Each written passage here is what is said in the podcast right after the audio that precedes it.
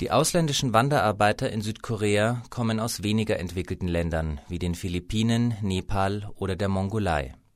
Sie machen oft schmutzige, schwierige und gefährliche Arbeiten, die die Südkoreaner meiden. Die Unfallgefahr ist dabei sehr hoch, weil Neulinge nur kurz an Maschinen angelernt werden. Zwar besteht Anspruch auf medizinische Versorgung, die Realität sieht aber anders aus. Bei Streitigkeiten mit dem Arbeitgeber droht den Wanderarbeitern schnell die behördliche Abschiebung. Viele Arbeitgeber nehmen den Wanderarbeitern auch die Pässe ab. Und oft gibt es Schikanen, wie das Einbehalten von Lohn oder weniger Lohn als für Koreaner, außerdem Schläge und sexuelle Belästigung. Um ihre Situation zu verbessern, gründeten einige Wanderarbeiter in Südkorea eine eigene Gewerkschaft, die MTU. Doch bis jetzt wurden alle Vorsitzenden der MTU ausgewiesen, sobald ihre Identität den Behörden bekannt war.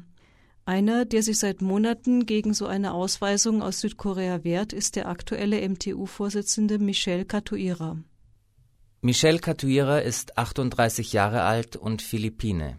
Bereits seit Sommer letzten Jahres ist er konfrontiert mit Drangsalierungen, die Amnesty International auf sein gewerkschaftliches Engagement zurückführt.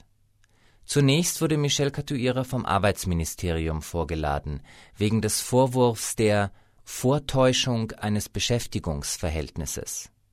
Der Vorwurf ließ sich nicht erhärten, aber die Schikanen gingen weiter. Im November letzten Jahres stellte die südkoreanische Einwanderungsbehörde dann unter allerlei Vorwänden fest, dass Michel Catuera sein Arbeitsvisum in betrügerischer Absicht beantragt habe. Die Einwanderungsbehörde erklärte sein Arbeitsvisum für ungültig und forderte ihn auf, Südkorea zu verlassen. Ein Verwaltungsgericht in Seoul aber untersagte die Ausweisung. Die Einwanderungsbehörde ihrerseits versuchte, den Gerichtsbeschluss zu umgehen. Ende März diesen Jahres wies sie einen Antrag Michel Catuiras auf ein Visum ab, das allen gewährt wird, die wegen besonderer Umstände wie einem schwebenden Gerichtsverfahren im Land bleiben müssen.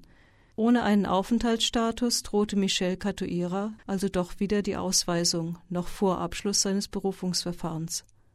Erfreulicherweise aber griff das Verwaltungsgericht erneut ein und befand im September dieses Jahres, dass die Bestrebungen, Michel Catuira auszuweisen, mit südkoreanischen Rechtsgrundsätzen und international verbrieften Menschenrechten nicht vereinbar sind.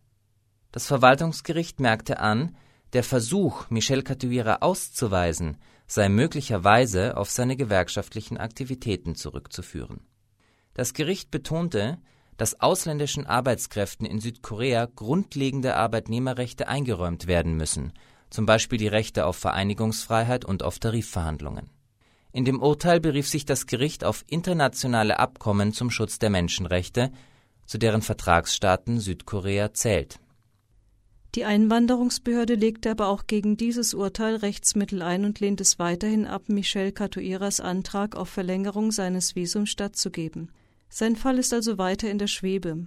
Um Michel Catuira bei seinem Kampf um einen sicheren Aufenthaltsstatus und seine Gewerkschaftsarbeit zu unterstützen, rief die deutsche Gewerkschaftsgruppe von Amnesty International immer wieder zu Urgent Actions auf und verfasste mehrere Appellbriefe an südkoreanische Behörden. Da sein Fall noch läuft, lohnt sich also immer mal wieder ein Blick auf die Urgent Actions unter www.urgentactions-0.de.